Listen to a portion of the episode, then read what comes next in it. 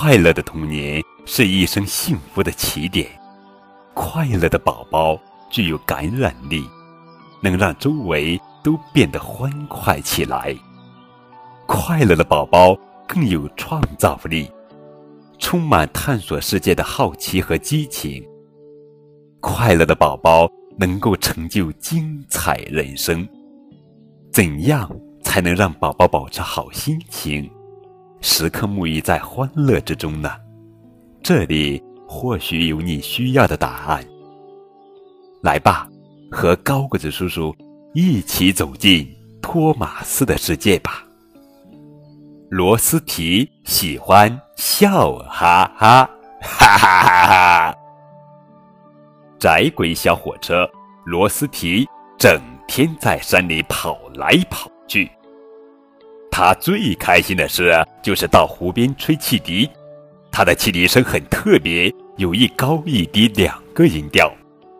一天早上，瘦总管说：“胖总管要来参观，我邀请了铜管乐队来为欢迎仪式奏乐。”铜管乐队，罗斯提高兴的大叫起来：“我最喜欢铜管乐队了！”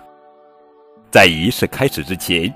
你要带乐队到山里去游览一番，瘦总管告诉罗斯提：“真的吗？太棒了！”罗斯提兴奋地出发了。罗斯提在转接站接到乐队，他骄傲地说：“我会让这次旅程变得快乐又难忘，让你们奏出更美妙的音乐。”说着，罗斯提一高一低地吹响了汽笛，嘟嘟。滴滴！路过的托马斯听到了嘟滴声，好奇地问：“谁的声音这么好听啊？”彼得山姆说：“是罗斯提，他的汽笛声很特别，但是我觉得不太好听。”罗斯提很高兴托马斯喜欢他的汽笛声。等铜管乐队登上车厢，他就快乐地朝山里开去。一路上，罗斯提不停地吹汽笛。嘟嘟，滴滴，快乐的声音让乐队也忍不住演奏起来。美妙的音乐充满了罗斯提的烟囱，他觉得自己好快乐，连车轮都轻了。罗斯提好想让这快乐的旅程永远不结束。最后，罗斯提把乐队带到湖边，然后吹响汽笛，和乐队一起奏起协奏曲。他从来没见过夕阳下的旧城堡如此美丽。就在这时，哟，麻烦找上门了。罗斯提忽然走不动了，原来他的柴油用光了。怎么办？乐队不能回去参加欢迎仪式了。这时，托马斯已经带着胖总管开到了转接站。瘦总管看起来很着急，因为罗斯提还没有把乐队送回来。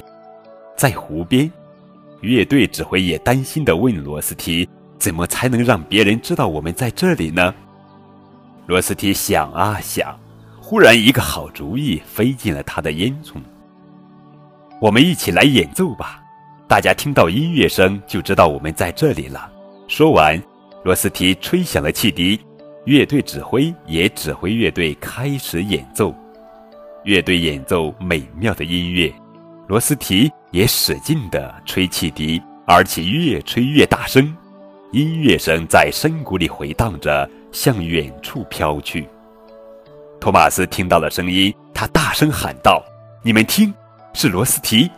彼得山姆也听见了，还有铜管乐队，大家都听见了罗斯提那一高一低的汽笛声。邓肯说：“他们肯定遇到了麻烦了，咱们跟着罗斯提的汽笛声，就一定能找到他们。”胖总管说：“如果乐队和罗斯提在一起，我们就在那里举行仪式吧。”大家都觉得这个主意棒极了。罗斯提和乐队一直大声的演奏，直到他们看见有火车亮着灯朝他们开了过来，是小火车们。还有胖总管和瘦总管，彼得山姆说：“我们听到了你的汽笛声，所以我们知道去哪里找你们。现在我觉得你的汽笛声很好听。”罗斯提开心的笑了。乐队开始奏乐，所有的小火车都吹响了汽笛，罗斯提吹得最大声。罗斯提救了乐队和自己，他的心里很快乐。他要让所有人都听见快乐的声音。好了，宝贝，这就是今天的绘本故事。罗斯提喜欢笑，哈哈哈哈。